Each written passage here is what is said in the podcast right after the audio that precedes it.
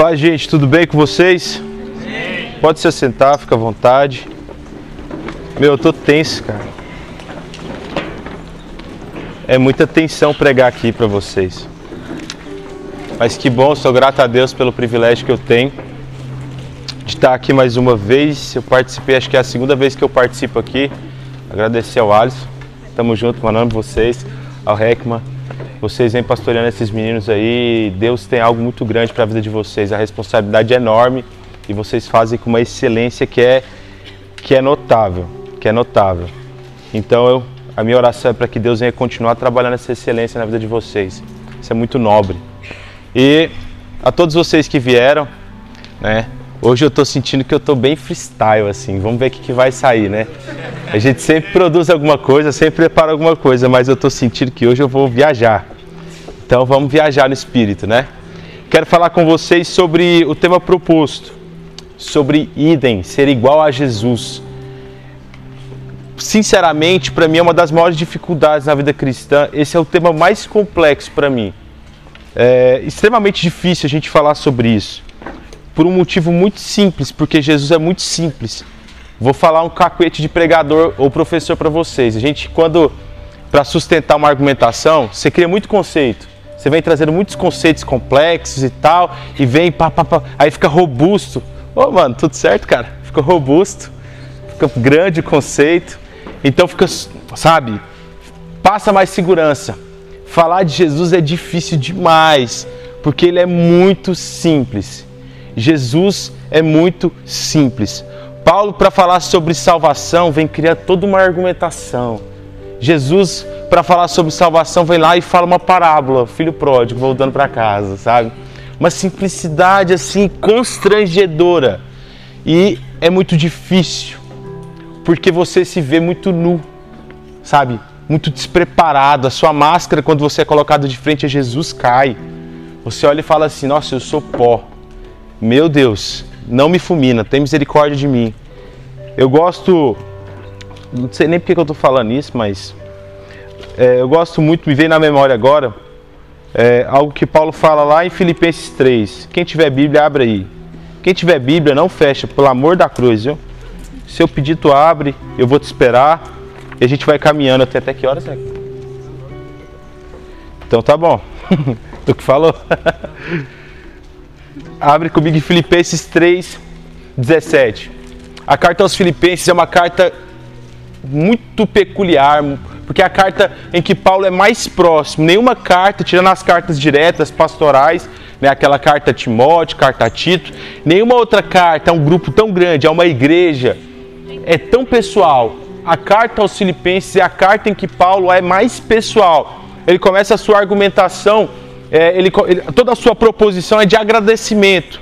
É de agradecimento. Essa é a carta chamada Carta da Alegria. Por quê? Porque Paulo está sempre alegre, contente, agradecido. Toda boa teologia, toda boa teologia começa com um único sentimento: gratidão. Nenhuma teologia que não começa pela gratidão é válida, porque o princípio do homem é ser grato a Deus ser grato a Deus. A nossa ação, porque a salvação foi concedida, a adoção já foi dada. Basta aquele que, que crê e for batizado, ele é salvo. Então, nosso sentimento diante da presença de Cristo, diante de pensar Cristo, é um sentimento primário: gratidão. Sem isso, não existe pensar Cristo. Quem não consegue ser grato, não consegue ser igual a Cristo. Não consegue ser igual a Cristo. E para você ser idem com Cristo, você precisa começar pela gratidão. Paulo, no capítulo 3 da carta aos Filipenses, ele fala algumas coisas. Ele vem nos alertando sobre os cães, né? Cuidado com os cães. Toma cuidado com essa turma aí. Ele é até ríspido, né? Ele vem e usa esse mesmo vocabulário na carta aos Gálatas também. Cuidado com os cães. Depois ele vem lá e fala o seu currículo vitae, né? Ele vem e expõe tudo que ele fez na vida antes de Cristo ele é circuncidado da tribo de Benjamim, foi ensinado aos pés de Gamaliel, é um cara assim, ó, num nível altíssimo, altíssimo. Mas aí ele vem e pega tudo isso e fala: Eu considerei tudo isso esterco. Isso aí para mim é tudo esterco, excremento. Quando eu fui confrontado com Cristo, eu fui confrontado e eu vi que tudo aquilo ali não é nada. Nada, nada, nada. É esterco. Aí depois ele vem e fala assim, ó, no versículo 12: Não que eu tenha achado que eu conquistei alguma coisa, não. Falta muito ainda para conquistar. Eu tenho que caminhar, eu tenho que ir, eu tenho que ser, eu tenho que buscar alcançar aquilo também para Cristo. Ele tinha uma missão. E ele vem, fala no versículo 13: Não penso que eu mesmo já tenha conquistado, mas tomado a seguinte atitude: esquecendo das coisas que se passaram para trás, avançando para as que estão adiante de mim, apresso-me em direção ao alvo, a fim de ganhar o prêmio da convocação celestial de Deus em Cristo Jesus. Mas é no versículo 17 que eu sou confrontado, assim, eu me sinto, eu me vejo perder, eh, perdendo não, mas investindo horas e horas do meu pensamento no que Paulo fala aqui. Ele fala também aos Coríntios isso. Ele vê aqui, ó, caros irmãos, sede meus imitadores e prestai atenção nos que caminham de acordo com o padrão comportamental que temos vivido. Sede meus imitadores. Paulo aqui, e quando ele fala sede meus imitadores como eu sou de Cristo, na primeira carta aos Coríntios, ele usa uma palavra ele usa uma palavra não necessariamente imitação no português, mas ele usa uma palavra que nós também temos no português, que é mímica. Sede mímicos. Mímica é uma palavra muito específica, muito específica. Ele faz uso de uma linguagem comum no teatro grego. Tinha várias formas de você imitar uma pessoa. Tem uma, forma, uma, uma passagem muito comum onde um dramaturgo ele cria uma comédia para satirizar Sócrates. E era uma sátira, uma caricatura que não deixava de ser uma imitação. Mas uma mímica não era simplesmente uma imitação. Uma mímica é você reproduzir exatamente o que a outra pessoa faz. Você poderia imitar alguém de forma satírica, fazendo uma caricatura com exageros, sabe? Mas não deixava de ser uma imitação, uma imitação ruim, mas uma imitação. Mas o mímico tinha por obrigação reproduzir exatamente aquilo que o alvo do, da mímica, daquilo que ele estava copiando, fazia. Paulo traz uma responsabilidade enorme, enorme sobre os nossos ombros, reproduzir exatamente o que Cristo fazia. Sem, não é uma caricatura.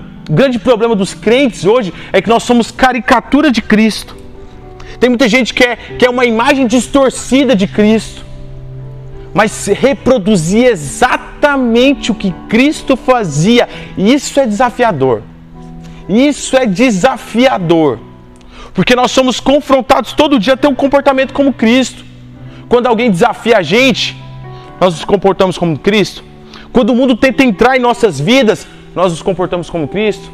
Quando a gente está num cenário totalmente contrário, aqui na igreja é fácil. Você reproduz por osmose. Alguém levanta a mão, você não precisa nem ser muito crente. Você acaba levantando a mão também. Não, vou entrar na onda, né? Tal. Tu fala, tu mexe a boca e finge que está cantando, nem sabe a letra direito, mas no segundo refrão já está cantando junto e tal. É fácil imitar, mas difícil é ser imitador de Cristo, é no dia a dia. É na tua escola, é na tua casa, é no teu quarto quando não tem ninguém. Ali é, ali é tenso imitar Cristo. A grande questão de ser um mímico de Cristo é porque isso é um mandamento. Isso é um mandamento. Não é opcional. Deus não separou um grupo de pessoas, não. Esse aqui vão ser os, os que vão me imitar. Esse aqui não, esse aqui pode só bater ponto, pode ser uma caricatura minha. Não, todo aquele que é chamado filho de Deus, comprado mediante a adoção de Cristo, tem por obrigação ser imitador de Cristo. Obrigação. Eu quero falar com vocês hoje dividindo em, dois, em duas partes meu, a minha exposição aqui sobre alguém que não imita Cristo, que eu vou intitular como cidadão do mundo, e alguém que imita Cristo, que eu vou colocar como cidadão do céu. O oposto à caricatura de Cristo e aquele que é um mímico de Cristo. Quero que vocês abram comigo o primeiro capítulo de Marcos, um evangelho magistral, magistral, porque ele é tido como o evangelho do Cristo sofredor. Porque ele expressa Cristo de uma forma muito visceral, muito humanizada. Humanizada. Muita gente tem uma imagem, a gente gosta de, ver, de, de falar sobre o Cristo cosmológico, né? aquele Cristo que está lá à destra do Pai, sabe? Aquele que está reinando, todo o poder está abaixo dos pés dele, o mundo é estrado dos pés. A gente precisa falar sobre isso mas não devemos deixar de falar sobre o Cristo sofredor, aquele que tem muita ligação comigo, aquele que passou fome, aquele que passou sede, aquele que foi abandonado, aquele que foi traído, aquele que sabe exatamente a dor que eu sinto quando eu tenho que lidar com as mazelas diárias, com os sofrimentos diários. Diz assim, ó, primeiro, primeiro capítulo do Evangelho de Marcos, versículo 15. Versículo 15. Só fazendo uma, uma introdução para você se contextualizar aqui no primeiro capítulo de Marcos, ele é bem sucinto no começo vem falando sobre Jesus ali, sobre o nascimento de Jesus, depois vem sobre a mensagem de João Batista, depois vem João Batista batizando, Jesus sendo tentado e automaticamente a gente entra na convocação dos discípulos. Diz assim, ó: Cumpriu-se o seu tempo, está chegado o reino de Deus. Arrependei-vos e crede no evangelho. Aqui nós temos o primeiro sermão pregado por Cristo, é, é, relatado por Marcos. Até então, não tinha nada ainda do ministério de Jesus, mas aqui nós temos o ministério de Jesus propriamente dito. As primeiras palavras de Jesus é, é um baluarte, sabe? É um, é um luzeiro brilhando nos nossos corações, nos iluminando como nós devemos nos andar, como, como nós devemos nos portar. Cristo veio e fala: arrependei-vos, cumpriu-se o tempo. Mas esse arrependimento não era ocasionado por um, um fator qualquer esse arrependimento não era mediante o advento do próprio Cristo, mas aquilo que significava a vinda de Cristo, que era o começo, a, a evidência do reino de Deus. É chegado o reino de Deus. Para gente, é muito distante quando se fala em reino. Eu nunca vi um rei, eu nunca tive que saudar um rei. Alguém conhece um rei? Eu não conheço um rei. Nós temos uma democracia totalmente distante eu não sei o que é prestar continência para um rei, ser preso porque eu desobedeci o rei. Eu posso falar o que eu quiser hoje do presidente, que não necessariamente eu sou preso. Posso sofrer retaliações, dependendo do que eu falar, posso até ser preso. Mas eu, eu tenho tanta liberdade hoje que não era comum. Quando Cristo veio, a mensagem de Cristo, o primeiro sermão de Cristo, tem um peso para aqueles galileus, tem uma importância para aqueles galileus que, para a gente, sem a devida contextualização, foge um pouco. Aqueles galileus, quando eles escutaram um galileu como ele, andando, simples, chinelão, tranquilão, falando: arrependei-vos, pois é chegado o reino de Deus. Aquilo caía como uma bomba no coração deles. Porque poucos anos antes daquilo, poucos anos antes da mensagem de Cristo, eles tinham tentado, lembra que nessa época eles estavam vivendo sobre o domínio romano. Eles tinham tentado uma libertação. Eles tinham conseguido uma libertação, libertação essa que foi chamada de revolta dos macabeus. Os macabeus foram lá, surgiram, vocês fizeram trabalho sobre os macabeus, né? Surgiram e foram lá, subiram ao poder, tiveram um, tempo de autonomia. Foi resgatado na mente daquele povo o reinado de Davi, o reinado de Salomão, a grandeza do templo, a identidade deles como hebreus. Isso foi incentivado. Foi, eles só ouviam falar disso. Porque teve um tempo em que reinou um rei chamado Davi. E nós ganhávamos tudo. Reinou aqui um rei que chamava Salomão. E ele ergueu um templo majestoso, ao qual não se compara templo ao redor do mundo. Mas isso era história. Eles ouviam falar. Mas aí surgiu essa revolução. Eles foram colocados de novo como, como nação teve esse incentivo, esse ensejo, mas veio lá um rei chamado Antíoco Louco e acabou com tudo. Ele acabou com tudo. Ele foi com tanta voracidade, com tanta raiva dos judeus, que durante a sua passagem em Jerusalém, ele pegou um porco só para reprimir, para acabar com, destruir a identidade daquele povo. Ele pegou um porco, entrou dentro do templo, abriu esse porco. Lembra o que significa um porco para um judeu? Lembra, né? Porco é um animal impuro. O pior dos animais. Era o pior dos animais. Pegou esse porco, abriu esse porco, bem no Santo dos Santos. Dentro do Santo dos Santos. Pegou uma panela, encheu com excremento daquele porco, com sangue. Ferveu aquilo e passou todas as paredes. Foi lá e assou aquele porco e comia o porco dentro do Santo dos Santos. E fazia com que os sacerdotes tomassem aquele excremento de sangue, aquele, aquela mistura de excremento e sangue. A história diz que alguns sacerdotes se sentindo tão humilhados, tão constrangidos com aquilo ali, mordia a língua para morrer. Ele mordia a língua para morrer com hemorragia. Imagina o desespero. Aí, alguns anos depois, surge um galileu, como eles, falando: é chegado o reino de Deus. Tem noção da, do peso que tinha isso? Sentimentos que foram abafados por obrigação, foram sendo, foram sendo fermentados, ressurgindo. E Cristo disse que para esse reino ser construído, era preciso as pessoas se arrependerem. Não consegue ser igual a Cristo quem não se arrepende de seus pecados. Não consegue ser igual a Cristo, aquele que não se arrepender dos seus pecados. Arrependimento não é um processo mágico que você vem, pô, tô arrependido. Arrependimento é consternação. Arrependimento é um estado introspectivo de, de reflexão onde você se encontra com você onde o Espírito Santo pega teu cabeção e vira no espelho e fala: Esse aqui é você. Tá vendo? Esse é você.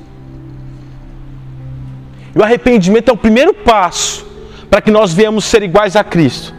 O primeiro passo para que nós venhamos nos tornar cidadão do céu.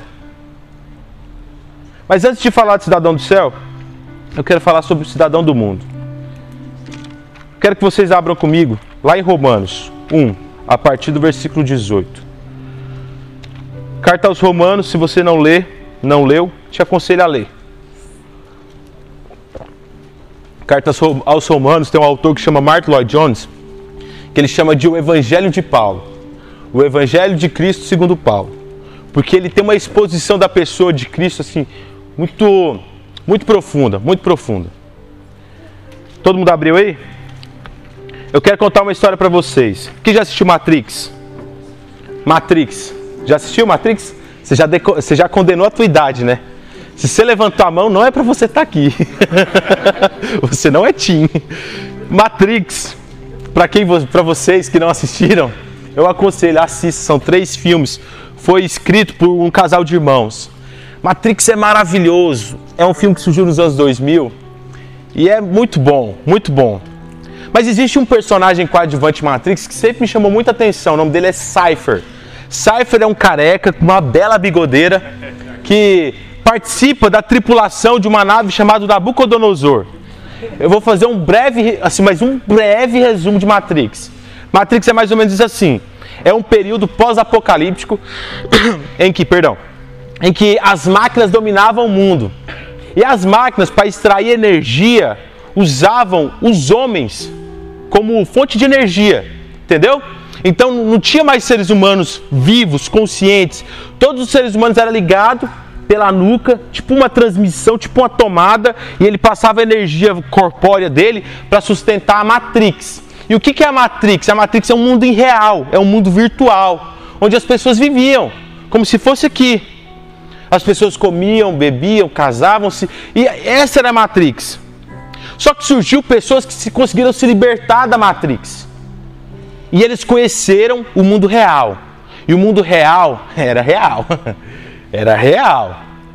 Tinha doença, dor, fome, mas era real. E esses homens, eles viviam numa cidade chamada Sião, né? E tinha Nabucodonosor. Vai ver nas pega... vai ver nas mensagens subliminares aí, ó. A nave chamava Nabucodonosor, a cidade chamava Sião. E o Cypher foi um homem que, assim como o, o ator principal, Neil, nasceu na Matrix e foi tirado. E o Cypher participava da tripulação da Nabucodonosor.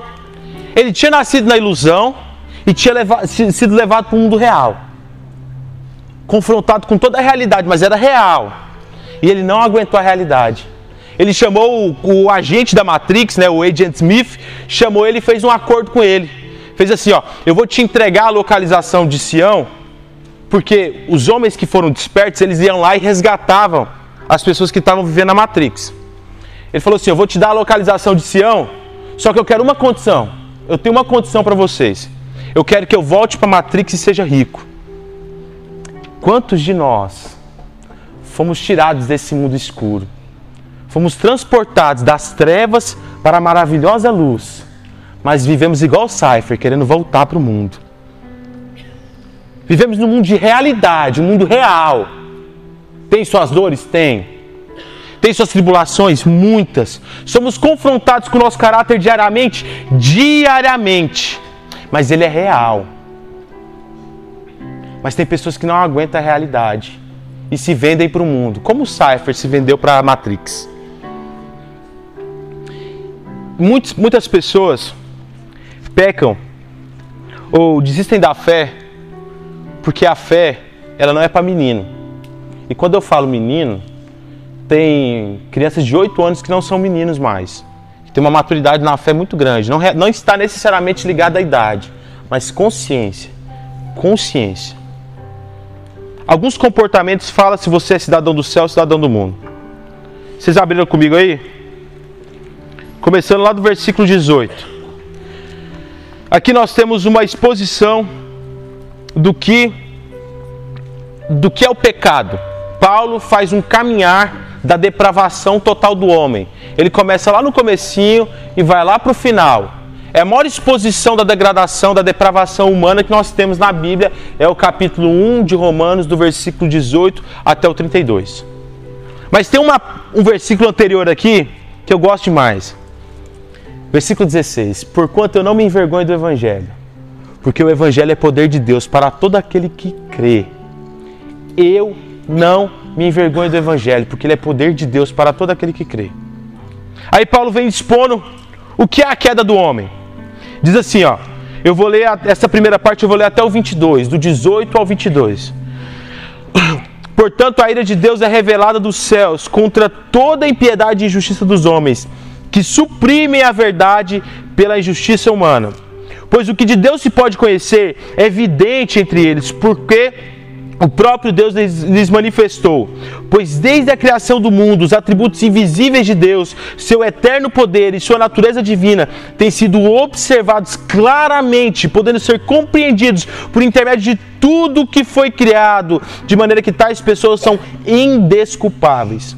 Porquanto, mesmo havendo conhecido a Deus, não o glorificaram como Deus, nem lhe renderam graças, ao contrário, os seus pensamentos passaram a ser levianos, imprudentes, e o coração insensato deles se converteu ou se transformou em trevas. E proclamando-se a si mesmo como sábios, perderam completamente o bom senso. O primeiro passo para você ser um cidadão do mundo é você ter a conduta de obscurecer a verdade, relativizar a verdade. Isso é tão sutil. Isso é tão sutil. Você não precisa estar no mundo para fazer isso aqui. Tem muito crente, batizado, fala em línguas e vive obscurecendo a verdade. Vive relativizando a verdade. Tem algumas palavras aqui que Paulo faz alguns jogos que é muito fala muito claro. Ele vem falando assim, ó, essas pessoas conduzem a verdade para a escuridão. Ele usa aqui um termo naval, sabe? Aquele cara que fica no, no, no timão, sabe o que é um timão? Aquele negócio que você comanda o navio?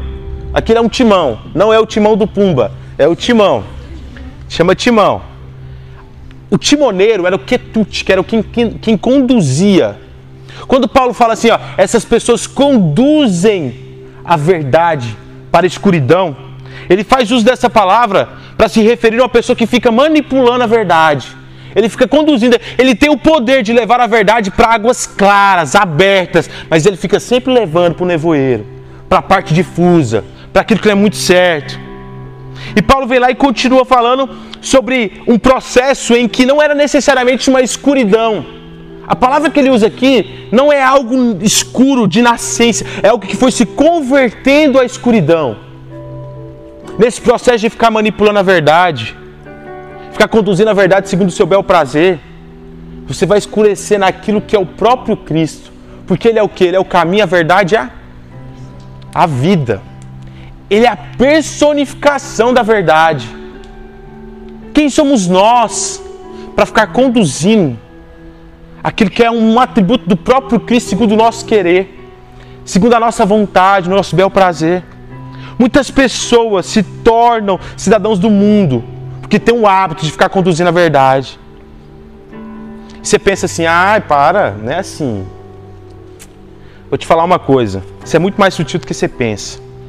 Quando você mente a sua idade para entrar na festa, você está fazendo o quê? Ah, mas não fiz mal para ninguém. Quando você fala que você vai voltar às 10 e volta meia-noite, você está fazendo o quê? Tô chegando 10 minutos. Tá no banho ainda. Ah, mas isso é leve. Grandes pecados começam com pequenas atitudes. Grandes pecados começam com pequenas atitudes. O coração do homem é tão enganoso que ele vai se cauterizando. Ele vai se cauterizando. Vai se cauterizando. E quando você vê, a gente vai ver isso mais para frente, você pratica o mal de forma deliberada e nem se importa. Meu cachorro o cachorro comeu meu trabalho, professor. Não, não fiz porque eu estava ocupado. Coisas que necessariamente não são grandes pecados, mas que revelam um coração tendencioso a se tornar um cidadão do mundo. Cada vez mais uma caricatura de Cristo e não um, um idem de Cristo. Uma cópia exata de Cristo. Depois Paulo continua no segundo passo, a partir do versículo 23, que é o segundo passo para se tornar o cidadão do mundo. Diz assim, ó. E trocando a glória de Deus imortal por imagens confeccionadas conforme a semelhança de um homem mortal, bem como de pássaros, quadrúpedes e répteis, por esse motivo, por qual motivo? De trocar a glória de Deus, do Deus imortal, por coisas dessa terra. Por esse motivo, Deus entregou tais pessoas. Eu vou ler com vocês até o 27. A impureza sexual, segundo as vontades pecaminosas do seu coração, para a degradação dos seus próprios corpos em si, porquanto trocaram a verdade de Deus pela mentira e adoraram objetos de seres criados em lugar do Criador, que é bendito para sempre. Amém. E por essa razão, Deus os entregou às suas paixões vergonhosas e até as suas mulheres trocaram as suas relações naturais umas com as outras, contrárias à natureza. De igual modo, os homens também abandonaram as suas relações naturais com as suas mulheres e se inflamaram em seu desejo sensual uns pelos outros. Deram então início a uma sucessão de atos indecentes, homem com homem e mulher com mulher, e em si receberão em si mesmo o castigo conforme a sua perversão. O segundo passo para você ser cada vez mais uma caricatura de Cristo e não um idem de Cristo é você começar a trocar a glória de Deus por coisas terrenas.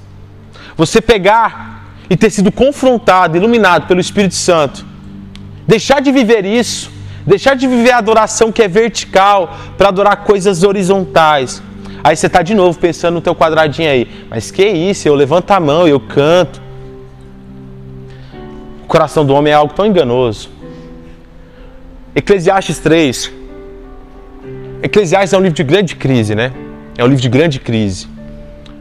Salomão, em certo momento, ele fala assim: Que fardo pesado Deus colocou sobre os homens dos homens. A vida é vazio. A vida é vazio. Salomão, no capítulo 3, ele fala assim: ó, E Deus plantou a eternidade no coração do homem. Essa eternidade precisa ser preenchida. Não há a opção de não preencher a eternidade que foi plantada no coração do homem pelo próprio Deus. Só que a eternidade, meu amigo, só preenche com uma única coisa: com quê? Com eternidade. Não se preenche eternidade com coisas passageiras muito do vazio do homem, muito da crise do homem, muito das nossas crises, eu e vocês, é porque nós estamos, estamos tentando preencher o vazio eterno, que só pode ser preenchido com o eterno, com coisas dessa terra. Nós estamos trocando a glória de Deus por coisas mortais, por confecções de coisas mortais. Toda vez que você troca a glória de Deus, troca a presença de Deus para ficar em casa dormindo, você está trocando a glória de Deus. Vocês estão aqui, alguns de vocês estão em eminência de fazer vestibular, né? Quando você for escolher uma profissão, você vai escolher por quê? Para enaltecer a glória de Deus ou para ganhar dinheiro? Para ser bem sucedido? Bem sucedido, né? Você trocar a glória de Deus. Você gastou cinco minutos de oração falando assim: Deus, como eu posso evidenciar o teu nome, expandir o teu evangelho a partir da minha profissão? Qual profissão que o Senhor quer que eu siga? Qual, se, qual é o vestibular que o Senhor quer que eu preste? Qual faculdade o Senhor quer que eu faça? Ou você só olhou o seu prazer, a sua vocação, a rentabilidade? Eu falo isso com, com muita propriedade. Eu sou piloto de avião. Eu só entrei para assim, quando você fala, todo mundo pensa assim, nossa, nasceu, com queria, brincava com aviãozinho quando era pequeno. Não. Eu, eu, eu amo aviação, amo aviação, é um negócio maravilhoso, mas eu nunca tive, assim, um belo dia, um amigo, um, um amigo em comum da minha família, era diretor do Aeroclube, ele virou e falou assim, faz um curso de piloto, você vai ganhar, hoje o, o piso do piloto tá 8 mil reais. Eu falei, opa! E fui por dinheiro. Por di... Foi o período mais infeliz da minha vida. Teve uma única coisa boa que daí a gente vê a soberania de Deus. Deus me deu uma mulher maravilhosa, né? Ela fazia curso de comissário, eu fazia de piloto e ali, soberania de Deus. Mas eu não trabalhei na profissão. Eu fiz tudo, tenho carteira, voei, pá, pá, pá. Mas só foi para achar minha esposa e embora. Eu troquei a glória eterna de Deus por coisas terrenas. Trocar a glória de Deus é tão sutil. Eu lembro de Jonas. Jonas chegou para Deus e falou assim: Ó, Deus, eu não queria pregar para os ninivitas porque eu sei que o Senhor é misericordioso e bom. Igual a criança, sabe, embirrada. Você é bom, misericordioso. E eu não gosto de você por causa disso. Imagina, alvo da misericórdia de Deus, vive a misericórdia de Deus todo dia. O salmista falou: a misericórdia de Deus é a causa de não sermos consumidos. Mas ele virou e falou assim: Eu não gosto de você porque você é misericordioso. Você sabe por que, que Jonas não queria pregar para os ninivitas? Porque Nínive, o povo ninivita, assírio, era o povo mais cruel que tinha naquela época. E eles volta e meia invadiam Jerusalém. E era um povo que oprimia muito. Era, dizem os historiadores que era o povo mais cruel da história da humanidade. Eles tinham processos de tortura terríveis, terríveis. E alguns historiadores, eu não posso atestar isso, fala que o pai, Amitai, o pai de Jonas, Amitai, foi morto pelos inivitas. Você sabe por que ele não queria pregar? Porque ele preferia ficar com o rancor dele como ídolo no coração dele, trocando a glória de Deus e a conversão daquela massa de pessoas que estavam condenadas ao inferno por um sentimento terreno. Sentimento terreno. Ai Deus, eu gosto de você, mas eu prefiro namorar.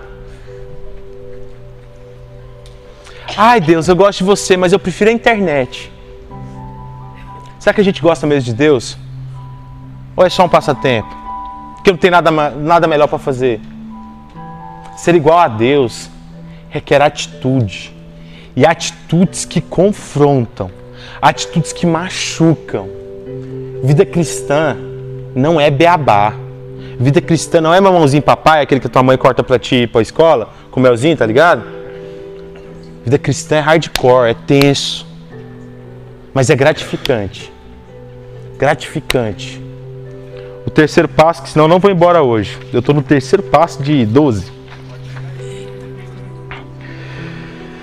É que Deus, Ele tem um processo de, depois de você trocar a glória dele, você ficar procurando por coisas terrenas, Ele faz aquela que é a maior punição que ele pode dar por um homem. Não é condenar o inferno. A maior punição de Deus não é condenar alguém para o inferno, porque o inferno não foi feito para o homem. O inferno foi feito para Satanás e seus demônios, seus anjos caídos e tal. O homem vai para lá de intruso. De intruso. Deus não condena ninguém para o inferno, são as nossas atitudes que nos condenam. Acaba que quem é jogado no inferno, eu que me pego e me jogo lá, entendeu? Deus não joga ninguém no inferno. A maior punição que Deus pode dar para alguém, e essa punição é tensa, é deixar com que você comande a sua vida. Deixar com que você tome conta da sua vida é a maior punição que Deus pode te dar. Ele vem falando aqui, ó, Paulo fala isso. Ele chega e fala assim, ó, você troca a glória imortal de Deus por coisas terrenas. E devido a isso, você cai em degradações, os homens nas suas concupiscências, as mulheres trocando a natureza por coisas pelos pecados. E devido a isso, por essa razão, Deus os entrega a fazer a sua vontade. Tem um processo da aviação que é muito bom e sempre chamou muita atenção. São duas pessoas pilotando, piloto e copiloto. E é ligado, o manche, o pedal, é tudo ligado, é um só. Se eu vir aqui, não precisa ter ninguém ali que vira junto, o manche vira junto. Entendeu? Então, quando você está pilotando com alguém, nunca as duas pessoas estão pilotando junto. Nunca. Nunca tem os dois ali pilotando o avião junto. Sempre é um ou é outro. A vida cristã é a mesma coisa. Deus está no teu naviozinho lá, meu amigo. Deus está no teu barquinho, no teu aviãozinho de papel. Aí ele está ele tá lá pilotando, tá tenso, mas ele está no controle. Bate um vento, mas ele está lá. Aí o homem fala assim: Deus, deixa eu brincar. Me pega, mete a mãozona lá. Deus, deixa eu fazer, eu piloto melhor que você. Não tem como você e Deus controlar a sua vida ao mesmo tempo. Ou ele controla a sua vida, ou você controla a sua vida. Você escolhe. Ou você entrega a sua vida nas mãos de Deus e ele faz segundo a vontade dele, que é muito maior do que a nossa vontade. Não é mais agradável, mais doce, mais confortável, mas é melhor, mais alta. Ou então você vai lá e toma um manche do teu, do, do, do teu aviãozinho e faz conforme o teu querer. Só que o caminho é um só. Aquele que opta por seguir a sua vontade tem que assumir as consequências do final da caminhada. Você vai chegar diante do trono de Deus. Até Satanás vai se ajoelhar e vai falar que ele é santo, que ele é Deus, que ele reina. Até Satanás vai ter que reconhecer que ele é Deus. Enquanto você chegar lá, ele vai olhar e falar assim: Eu não te conheço, não eu acho que você está enganado. Ah, Deus, eu preguei, eu fui na forcetinha, eu orava na frente. Não te conheço, não. Próximo. O caminho para quem controla a sua vida é esse. Não existe outra opção. Não existe meio termo. Não existe meio termo. Depois de recapitulando para você ficar bem guardadinho na tua cabeça, você obscurece a verdade você manipula a verdade segundo o seu querer. Relativiza a verdade. Você troca a glória de Deus por coisas terrenas, por coisas passageiras. Você cai naquele que é o penúltimo ato, que é praticar o mal de forma deliberada. Você obscurece a verdade, você é até crente, você até dá umas rajadas de língua de vez em quando. Mas daí a, verdade vai, vai se tornando obscurecida para você, você começa a cauterizar a sua mente, aí você começa a trocar a glória de Deus por coisas dessa vida, você começa a deixar de fazer a vontade de Deus e começa a fazer a sua vontade, aí você começa a praticar o mal e isso não te incomoda mais. Vamos lá? Versículo 28 ao 31. Diz assim, ó. Todo mundo abriu aí? Não fecha sua Bíblia. Além do mais, consideraram que desprezaram. Meu Deus, olha a hora. Consideraram que desprezaram o conhecimento de Deus. Ele mesmo os entregou aos ardis de suas próprias mentes depravadas, que o conduz a praticar tudo o que é reprovável. Então, tornaram-se cheios de toda espécie de injustiça, maldade, ganância e depravação estão empanturrados de inveja, homicídio, rivalidade, engano e malícia. São bisbilhoteiros, caluniadores, inimigos de Deus, insolentes, arrogantes e presunçosos. Vivem criando maneiras de praticar o mal, desobedecem os pais, são insensatos, desleais, sem amor e respeito à família, sem qualquer misericórdia para o com o seu próximo. A pessoa depois de começar a manipular a verdade, e Cristo é a verdade, é o caminho. Depois de começar a trocar a glória de Deus, o chamado ao qual Deus lhe deu, a adoção que foi concedida mediante o sacrifício dele, ele começa a praticar o mal. Ele começa a mentir, não deixa, não incomoda ele mais. Ele começa a coisa, ver coisas que ele não precisa ver ou que ele não pode ver porque ele é cristão na internet e para ele tanto faz. Ele começa a falar mal das pessoas e, não, eu estou conversando para o bem dela. Começa a mentir, pecar, ser invejoso. Nunca vi ninguém chegar para aconselhar comigo e falar assim: Nossa, eu ando tão invejoso. Já viu alguém chegar? Nossa, eu ando tão invejoso. Inveja é um pecado terrível, comum. Um monte de gente é invejoso e fica obscurecendo. Não, não sou invejoso, é porque ela é chata. Começa a praticar o mal. E pratica o mal. E pratica o mal. E cada vez mais se torna uma caricatura de Cristo. Distante cada vez mais de ser um idem de Cristo. Depois disso, ele entra naquele que é o último passo para você ser uma completa e absoluta caricatura de Cristo. Que é o último versículo, versículo 32. E apesar, apesar de conhecerem a justa lei de Deus, que declara dignos de morte todas as pessoas que praticam tais atos, não somente os continuem fazendo, mas ainda aprovam e defendem aqueles que também assim procedem. Último pra, passo para você ser uma completa caricatura de Cristo é você não ficar satisfeito em fazer o mal, mas começar a incentivar as pessoas a fazerem o mal também. Você não está mais satisfeito em só manipular a verdade, obscurecer ela segundo o seu querer, relativizar o certo. Você não está mais suficiente, suficientemente feliz em só lá e trocar a glória de Deus vertical por coisas dessa vida. Você não está mais contente só em praticar o mal, mas começa a incentivar e levar as pessoas que estão ao seu redor a praticarem o mal. Depois disso, você está completamente condenado, propenso a ser uma caricatura de Cristo.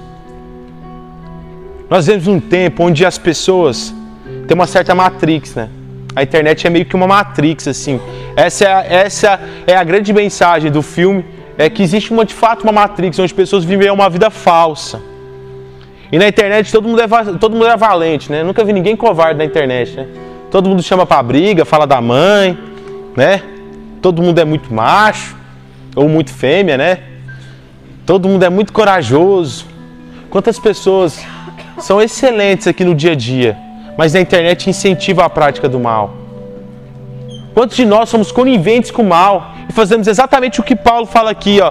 Não estamos contentes só em praticar o mal que habita em nosso coração, mas começamos a incentivar as pessoas ao nosso redor a praticar o mal.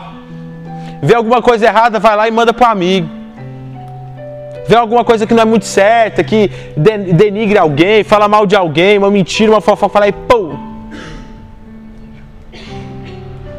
Gente, esses pecados são muito sutis. Eu dei um exemplo na sala de aula, que é um exemplo que me, confronta muito.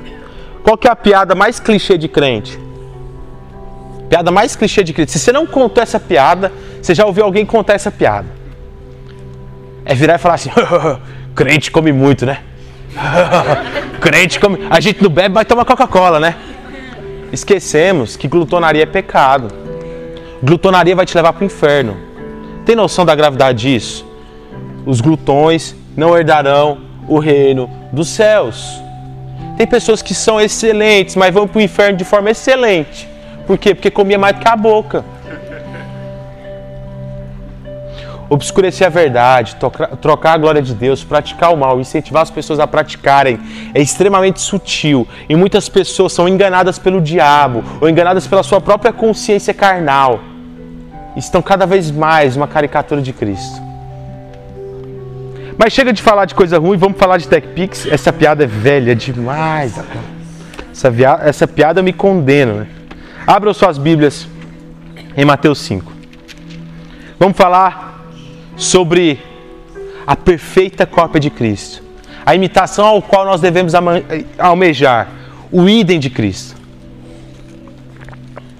Naquele que é a espinha dorsal do cristianismo, que é o Sermão do Monte, que ele começa exatamente no capítulo 5. Lembra do Cypher? Que eu falei? O Cypher estava triste com a realidade.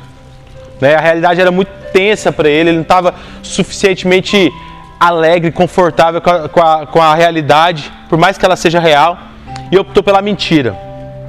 E aqui Jesus fala algo que sempre me chama muita atenção, que são as bem-aventuranças. O que, que é o, é o Macário no grego, no, no grego, né? O Macários. O que, que é o Macários? É aquele que está ele, ele tá num estado de felicidade tão plena que nada atinge ele. Esse é o Macários. Ele não é simplesmente um bobo alegre. Tem gente que é feliz porque é bobo alegre, sabe? Não, ele está no estágio de contentamento com Deus. Essa palavra tem que estar tá no seu coração. Contente, contentamento com Deus. Em que nada dessas coisas, das coisas externas atinge ele. Esse é o bem-aventurado, Macários, que Jesus fala aqui. Diz assim, ó. Do versículo 3. Bem-aventurados os pobres de espírito, pois deles é o reino dos céus. Bem-aventurados os que choram, porque serão consolados. Bem-aventurados os humildes, porque herdarão a terra. Bem-aventurados os que têm fome e sede de justiça, porque serão fartos. Bem-aventurados os misericordiosos, porque alcançarão misericórdia. Bem-aventurados os limpos de coração, porque esses verão a Deus. Bem-aventurados os pacificadores, porque serão chamados filhos de Deus. Bem-aventurados os que sofrem perseguição por causa da justiça, porque deles é o reino dos céus. Bem-aventurados sois vós, quando vos insultarem e perseguirem e mentindo disserem todo mal contra vós por minha causa. Exultai e alegrai-vos sobremaneira, pois é esplêndida a vossa recompensa nos céus, porque assim perseguiram os profetas que viveram antes de vós. Primeiro passo para você ser parecido com Cristo, para você ser um idem de Cristo é viver o contentamento de Cristo. Muitas pessoas caem no vazio, porque tem o mesmo pecado de Salomão. Salomão, no capítulo 2 de Eclesiastes, ele vem e fala assim: ó, Eu provei tudo que um homem podia provar. Eu era o homem mais rico da minha época. Eu tive servos incalculáveis, eu construí jardins, eu tive aquilo que todos os homens almejam, que é uma arena, na visão dele. Né? Eu era bem sucedido. Mas depois disso eu cheguei à conclusão que tudo é vazio, tudo é vaidade. Precisamos ser contentes com aquilo que Deus nos deu, porque tudo é tudo dele, é tudo para ele, é todas as coisas é mediante a graça de Deus. Cristo é o exemplo máximo de contentamento. Ele nunca quis usurpar de Deus aquilo que não era dele. Ele era o próprio Deus.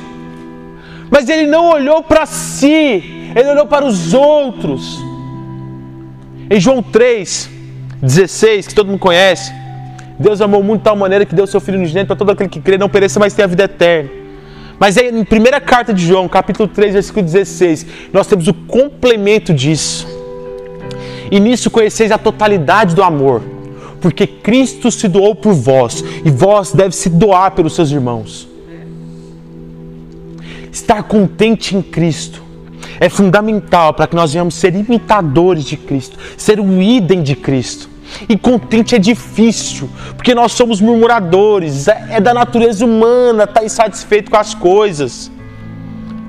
É difícil, é um exercício complexo, mas profundamente necessário para que nós venhamos ser uma imitação perfeita de Cristo e não uma caricatura barata.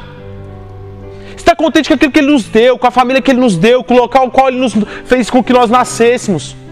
Está feliz com a igreja que Ele nos deu, contente com os irmãos que Ele me deu o privilégio de comungar a salvação. Estar feliz, contente, bem-aventurado. Bem-aventurado é aquele que reconhece a sua pobreza. Bem-aventurado é aquele que pacifica o lugar que ele está inserido. Bem-aventurado é aquele que tem fome e sede de justiça. Bem-aventurado é aquele que está contente com Deus. Primeiro passo para você ser uma imitação de Cristo perfeita é estar contente com Deus. Depois o próprio Cristo continua em um texto que é tema de congresso, né? Todo mundo sabe esse texto. Vós sois sal da terra, mas se o sal perder o seu sabor, com que há de temperar? Para nada mais presta, senão para ser lançado fora e pisado pelos homens. Vós sois a luz do mundo, uma cidade edificada sobre um monte não pode ser escondida. Igualmente, não se acende uma candeia para colocá-la debaixo de um cesto. Ao contrário, coloca-se no velador, e assim ilumina todos os que estão na casa. Assim, deixai a vossa luz resplandecer diante dos homens, para que vejam as, as boas obras que glorifiquem o vosso Pai que estás no céu. O segundo comportamento que você deve ter é entender esses dois elementos simples que Deus deu, que Jesus deu como exemplo sal e luz. Sal e luz. Jesus, você tem noção que Jesus poderia ter usado qualquer outro exemplo? Ele é Deus. Ele sabe a composição do núcleo de, de Netuno. Ele sabe a, a distância daqui até Aldebaran. Ele poderia ter usado as argumentações mais complexas do mundo para provar, para falar como que a gente deve ser. Mas ele vem e pega dois elementos mais simples da história humana. Todo mundo sabe o que é um sal. Todo mundo. Isso, precisamente aqui nessa cultura a qual Jesus falou, sal tinha mais influência do que na nossa cultura de hoje. Porque, por exemplo, sal pra gente é o que hoje? O que, que é sal? Só para temperar. Eu não uso sal para mais nada. Certo? Nesse contexto, sal era, é um ingrediente que movimentava a economia da região. O Império Romano era movimentado pelo sal. Aí vem a palavra no latim salarium. Salarium. Era pago em sal, as pessoas recebiam em sal, porque sal era uma moeda de troca muito boa. Você conseguia alimentar os animais, você usava para temperar, o sal servia para preservar a carne. Se salgava, não tinha geladeira. Quando Jesus vem e fala, vocês devem ser sal, e não só ser um sal para ser jogado, para ser pisado.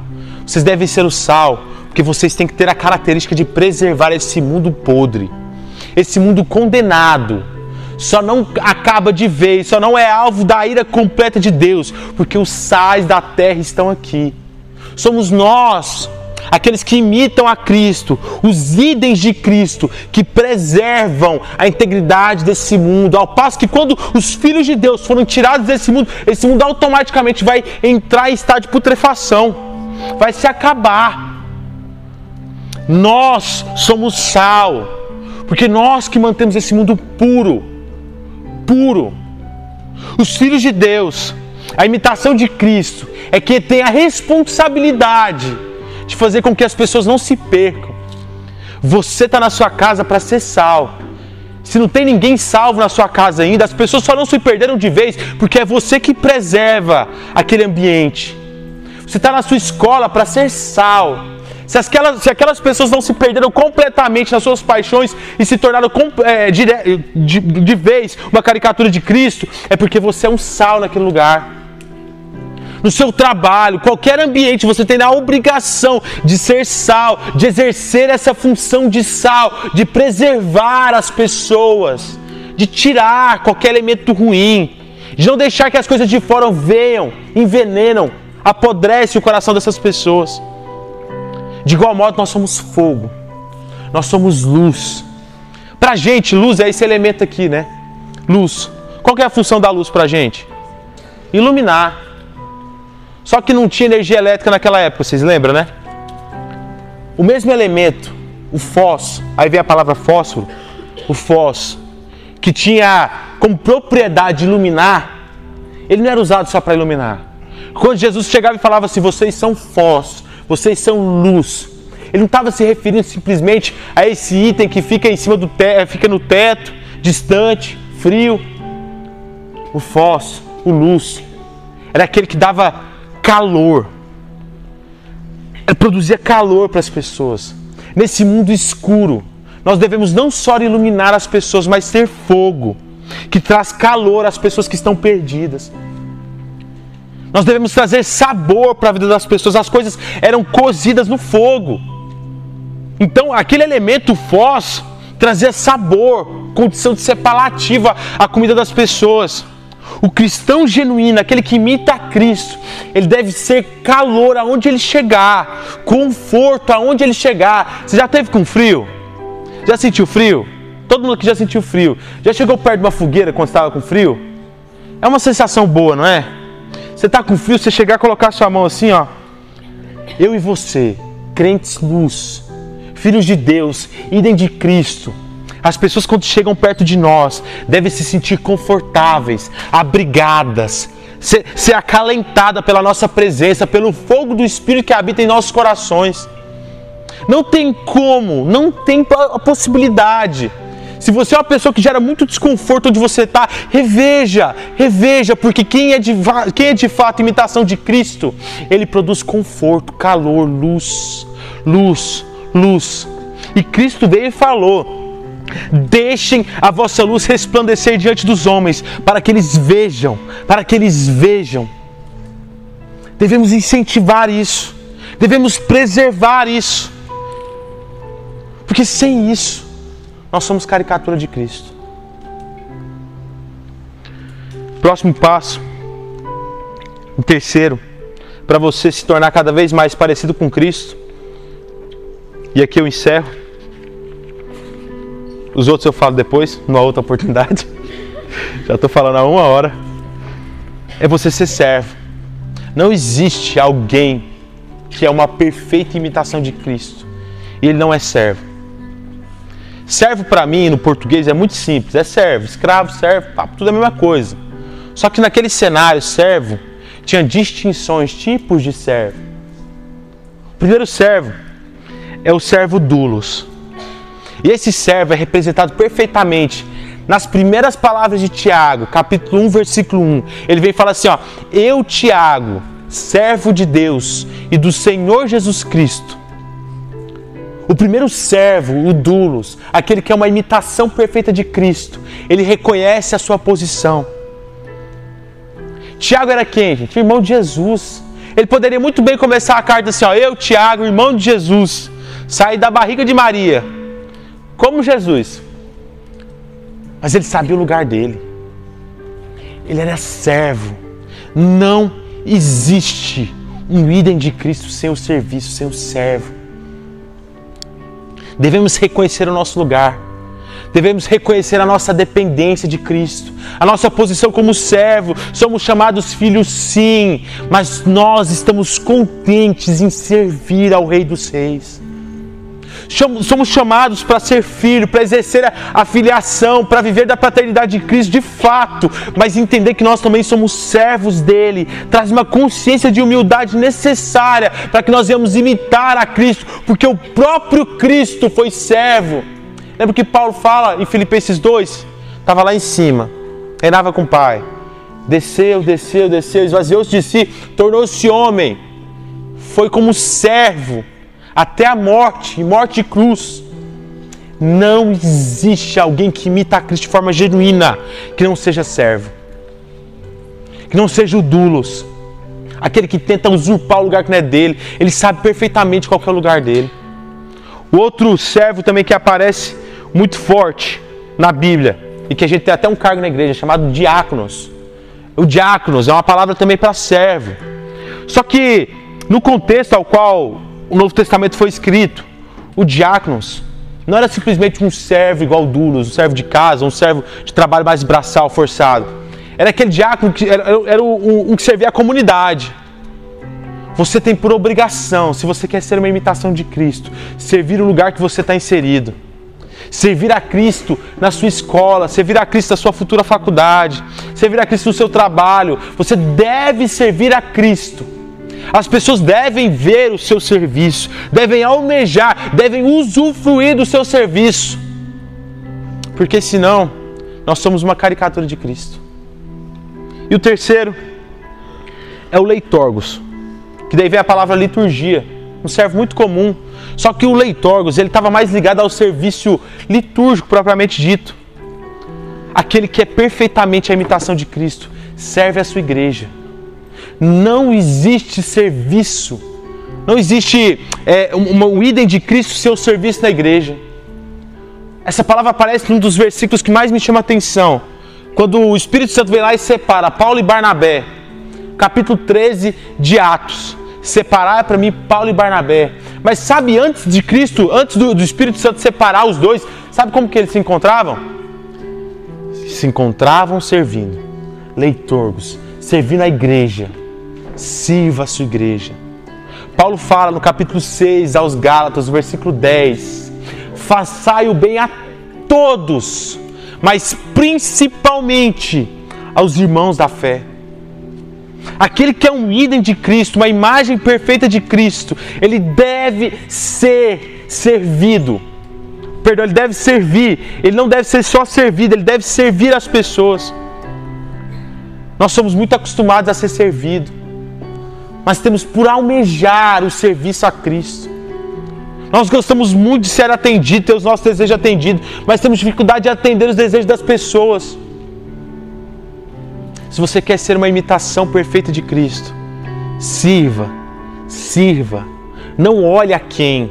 Ah, aquele lá eu vou servir porque eu gosto. Não, esse não, esse aí por mim que morro de fome. Sirva, sirva. Ah, só vou cantar quando tiver todo. Sirva Sirva. Ah, não, não vou pregar hoje porque só tem três pessoas. Sirva, sirva. Serviço não é opcional, é obrigação, é mandamento, é pré-requisito para que nós venhamos nos tornar uma imitação perfeita de Cristo. Quero que você se coloque de pé.